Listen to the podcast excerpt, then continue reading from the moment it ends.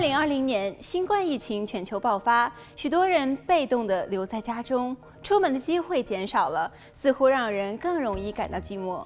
根据数据分析公司 Apptopia 的统计显示，在美国最受欢迎的交友软体中，二零二零年的每日活跃用户量就高达一百五十万人。作为 Tinder、OkCupid、Plenty of Fish、Match、Hinge 等交友软体的母公司 Match Group，在疫情爆发后，第二季度的新用户就增长了百分之十五，第三季度光是在 Match 的信息量和使用率都分别增长了百分之二十和百分之三十。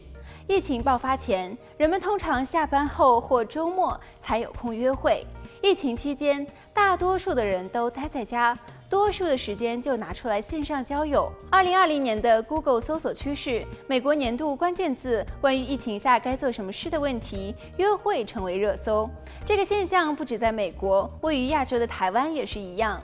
台湾大学资讯工程系以大数据舆情分析见长的蛛丝舆情分析平台，能归纳出人们热衷的话题和话语背后的情绪。他们发现，二零一九年网络关于交友软体的文章约有六千多则，二零二零年却暴增到近一万八千则。其中又以如何维持远距离恋情、交友软体诈欺和是否要建立一段关系的讨论内容最多。可以看出，疫情使人们感到不安，想要向外寻求慰藉。相关的调查也显示，百分之六十六的单身男性和百分之四十九的单身女性对于能一起居家避疫的情侣或夫妇感到羡慕。灾难让人们更加盼望能够有稳定的关系和互相作伴的对象。例如，二零一一年日本东北大地震后，结婚率上升也是相同的原因。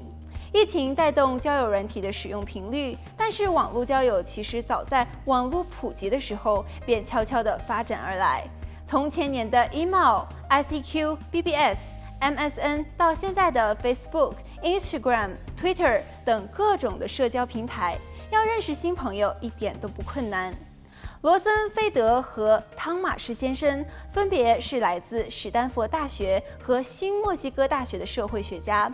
他们的研究显示，二零一七年，美国有百分之三十九的异性恋透过网络认识伴侣，而同性恋更是超过百分之六十。另一项关于婚恋的研究来自 The Knot 2019 Jury and Engagement Study，百分之二十二的情侣在网上认识并且订婚，其中有百分之三十是透过交友软体 Tinder 交往进而订婚。另一个交友软体 Bumble 也公布数据，截至二零一八年底，他们有两千六百万个用户，并成功配对两万对佳偶结婚。交友网站 eHarmony 更是预测，到二零三一年，英国将会有一半的情侣是经由网络而认识的。这么看来，网络交友也是有机会遇到对的人。那么，交友软体是如何帮人们分配的呢？这一切都是演算法的结果。从早期透过年龄、性别、位置和外在条件进行过滤，到现在发展出一套模型，用各项特征加总来推估使用者的潜在对象。在注册交友软体时，填写一系列的问题和基本资料，都是演算法的基础。系统会计算不同用户的配对程度，以此提高成功配对的几率。不过，网络交友也带来了副作用。在网络上，你可以认识的人太多，即使今天配对成功，明天、后天和不久的将来，仍然有无数的机会。因此，人与人在网络上的关系越来越脆弱。即使这个人没有办法发展成恋爱对象，还有其他人排队等着。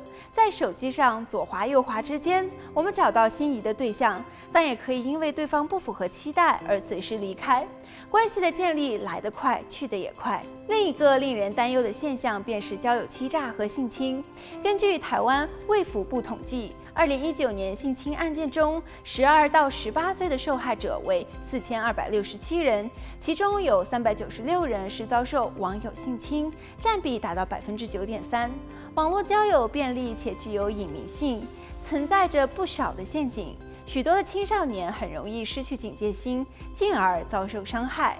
要避免这样的状况，使用交友软体时尽量遵守以下几个原则。首先就是回避不适当的话题。如果对方所说的内容让你感到不舒服，就先找借口离开，也可以直接封锁。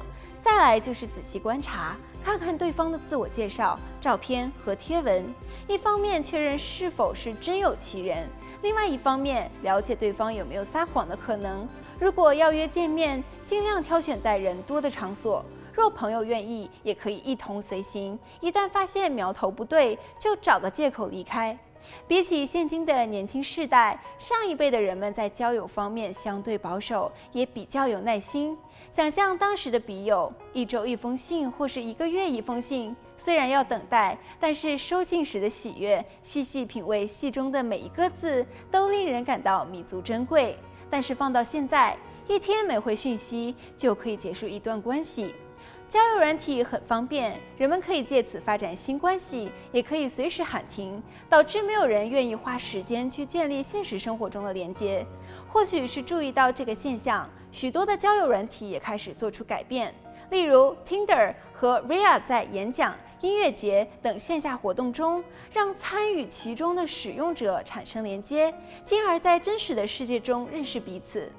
在这说长不长、说短不短的人生中，我们都希望能找到一个人相濡以沫，一起迎接生命中的挫折和喜悦。